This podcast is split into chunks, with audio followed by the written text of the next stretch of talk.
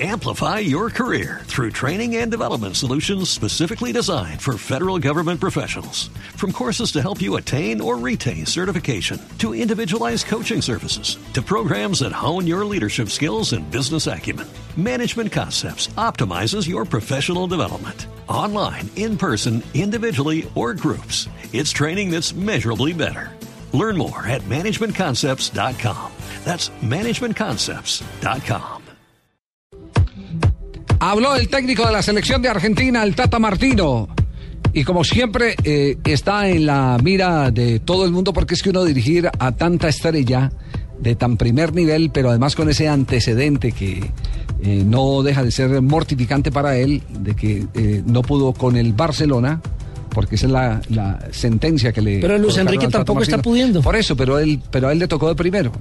A él le tocó de primero. Y como es Sudaca, A él le tocó, claro, a él le tocó la, la herencia directa de, de- del recambio. eh, del recambio. Entonces, digamos que, que para él el primer chaparrón de agua fría es para él. Ya el que llega de segundo dice que está arreglando lo que dejó de hacer el antecesor, que ya lo habían entregado desgastado. Entonces, para el Tata Martino el tema es complicado. Pero habló de la selección de Argentina el Tata Martino.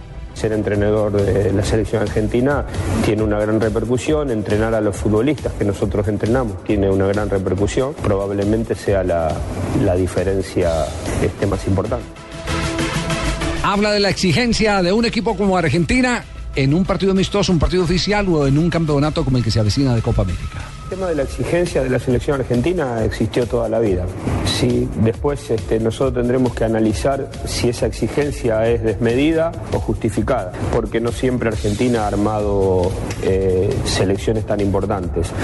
Sí hacemos hincapié en que este grupo de futbolistas no puede terminarse esta generación sin lograr algo. Esta sí, yo creo que tiene que ganar, porque tiene los futbolistas como para hacerlo. Es decir, aquí lo que está diciendo el Tata Martino que la principal exigencia, así no lo diga textualmente, es ganar la próxima Copa América.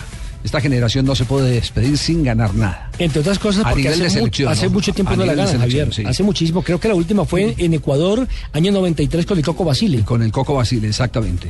Eh, habla de la relación de Messi y Mascherano.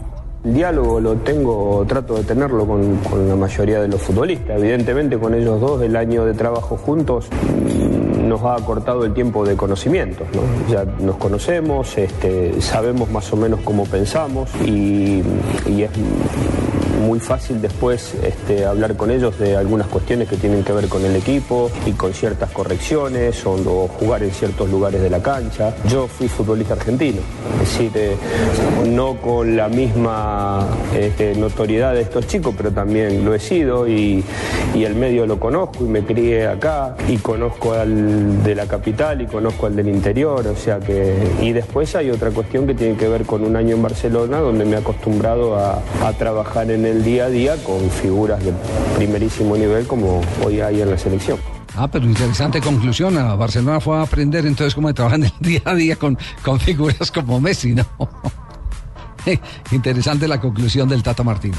A nombre de Fede Panela, el técnico de la selección de Argentina, que ojo, ya le ha puesto una meta a sus jugadores, con estas palabras que acaba de entregar en el día de hoy. Argentina va por la Copa América, por una razón simple. Estos jugadores de una generación espectacular, porque ahí está un balón de oro repetidamente como eh, Lionel Messi, no se puede ir sin ganar nada con la selección de Argentina.